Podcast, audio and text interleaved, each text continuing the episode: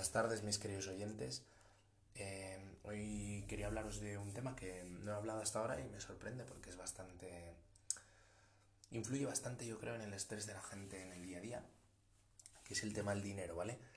Eh, lo primero, no me refiero a la gente que tenga mm, carencias materiales severas, porque hoy en día está muy de moda el rollo budista de decirte que, bueno, que lo material no importa en absoluto, que no te condiciona en absoluto para ser feliz pero eh, yo, por mi experiencia, de una, de una forma empírica, con decenas de personas en muchas situaciones en las que he podido ver y vivir, me he dado cuenta de que, de que no es así.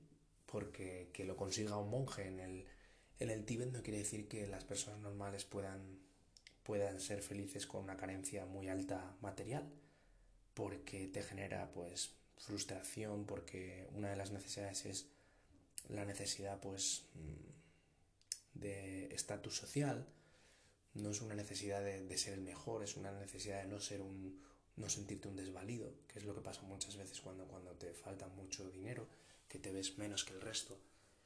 Em, también con el dinero se compran cosas que, que no es solo algo superficial o superfluo. Em, tú con el dinero puedes pagar unos estudios a un hijo que le puedan ser útiles, puedes pagarte un dentista o cualquier cosa de, de, salud que, que, no, que no coste la, la sanidad pública. Em, mismamente al que le guste un deporte y tenga que pagar una cuota por ello, pues tiene que necesita dinero. Bueno, que hace falta incluso para comer o para calentar tu casa. O sea, un mínimo de base material eh, es necesario. Sin ello es muy difícil que, que podamos, que podamos no, no tener ansiedad. Ahora, con ese mínimo cubierto, es verdad que hay gente que con, más apuros económicos puede tener menos estrés, ser mucho más feliz que gente que, tenga de todo. Pero no es una condición indispensable también. Yo he conocido gente que tiene, que tiene mucho dinero y que, y que vive muy tranquila y en paz, y a gente que está muy estresada y frustrada teniendo poco dinero, ¿vale? Vamos a partir de la base de que el dinero es un medio para conseguir bienes y servicios que no hay que denostarlo, que no es malo en, sí mismo, sino tanto en cuanto nos obsesione o abusemos de, él, ¿vale? Entonces es importante que nos demos cuenta de, de, nuestra relación con el dinero y de, para lo que lo queremos, para, que, para lo que nos es útil y para lo que no. Yo empecé a hacer este, esta tarea cuando me estresaba algo del, por temas de dinero, intentaba observar qué, qué era lo que yo quería, cuando iba a hacer un gasto importante, cuando cualquier situación en la que tenía que ver con el dinero intentaba observar y aprender de, ello. Y me di cuenta de varias verdades que os voy a decir porque para muchas personas, sobre todo si sois más cercanos a mi personalidad, os van a parecer verdades bastante claras. Una de las cosas que me di cuenta es de que lo material, quitando las cosas que ya os digo sean mínimamente necesarias para, estar eh, algo a gusto, eh, lo material eh, tiene un carácter mm, decreciente, ¿no? Digamos que en cuanto te acostumbras lo das por sentado y quieres más, vas cubriendo unas necesidades y se generan otras nuevas. Y claro, se produce la paradoja de que yo gano más dinero, subo el gasto y, al gastar más, mm, pues a veces tengo que pensar ya en cómo hacer más dinero para, seguir subiéndolo. Es como una espiral que no, que no tiene un buen final, ¿vale? Eh, entonces, salvo para, bueno, el que disfrute en ese proceso. Yo no lo disfrutaba y pasa lo mismo con el estatus. Llegas a un estatus y entonces, en un estatus profesional, por ejemplo, no, soy un trabajador temporal, empiezo a ser fijo. Con esto me conformo, no, de pronto ahora quiero ser manager o ahora quiero... Entonces, entras en, espirales que si las haces de una manera feliz y motivada está bien, pero si te generan frustraciones o te generan estrés, em, hay que observarlas y ver y darte cuenta de, de que eso igual no te hace bien y de que eso igual no es lo tuyo y te, y te has pensado que sí porque es a lo que, a lo que va la mayoría de gente. Pero las sociedades cambian de rumbo mm, por acciones individuales, por gente que se empieza a dar cuenta de las cosas, las cuenta, entonces todo cambia. O sea, no, no, no hay verdades absolutas. Como esté montada la sociedad no quiere decir que sea verdad ni que sea mentira. Es sencillamente a donde está yendo pues la mayoría de personas. Y que yo en mi caso no comparto eh, muchas cosas relacionadas con el dinero. Una de ellas es eh, esta verdad que me di cuenta de que las cosas materiales tienen rendimientos decrecientes, ¿no? Porque nos asombra menos. Yo la primera vez que me fui a, a cenar por ahí, pues lo disfruté, me sentía casi millonario y luego pues al final ya a última hora iba tantas veces que, que no disfrutaba nada, lo daba por sentado. Entonces, ¿qué estaba haciendo? Estaba gastando bastante más dinero que antes y estaba pues en una situación incluso peor que el primer día que fui. Entonces lo primero me empecé a dar cuenta de eso, de cómo a mí lo que me producía más satisfacción era hacer el deporte que me gusta, estar con mis amigos, pero me daba cuenta de que daba igual que estuviera gastando mucho dinero con ellos o igual un plan súper barato, que lo que más disfrutaba era estar con ellos e incluso sorprendernos, igual hacer algo, jugar a un juego, cualquier historia nueva, era mucho más divertido que hacer algo que gastáramos más dinero que hubiéramos hecho muchas veces.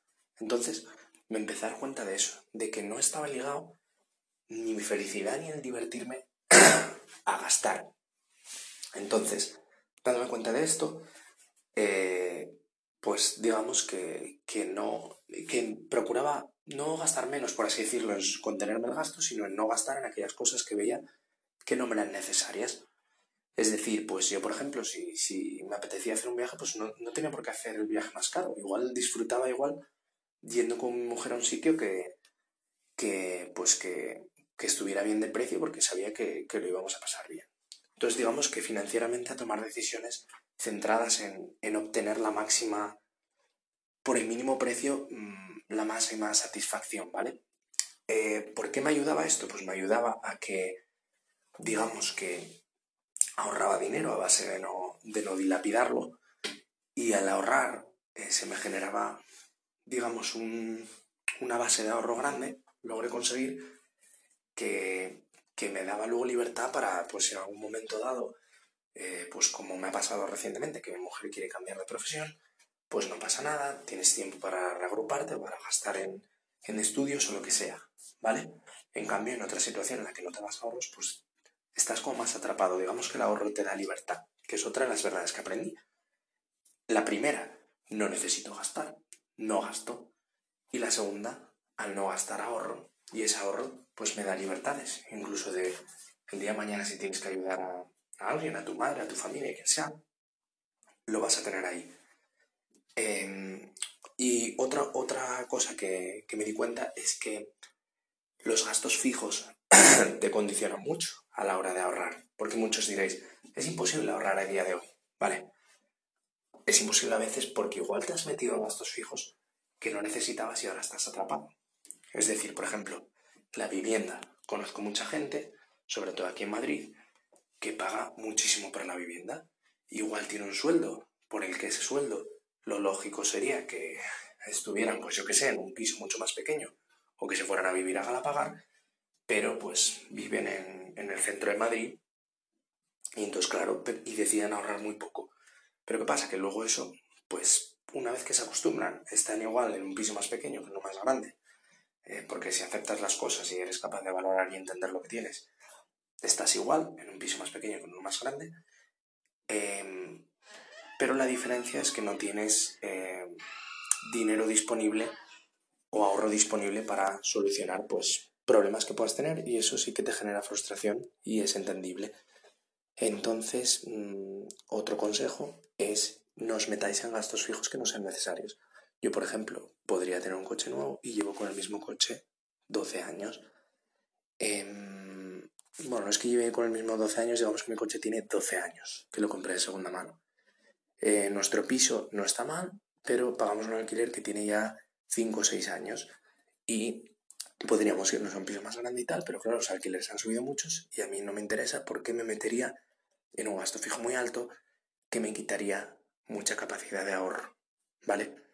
Eh, mi coche lo dejo en la calle, no pago una plaza de garaje, porque algún día lo pensé y dije, joder, qué bien estaría tener una plaza de garaje, pero es X más al mes que me quita libertad de poder ahorrar el día de mañana, si yo necesito ahorrar por cualquier cosa, yo voy a poder recortar mi gasto en todo, en la comida, en tal, pero donde no voy a poder recortar es en letras si debo letras por deudas que tenga, en lo que pago de piso, etc.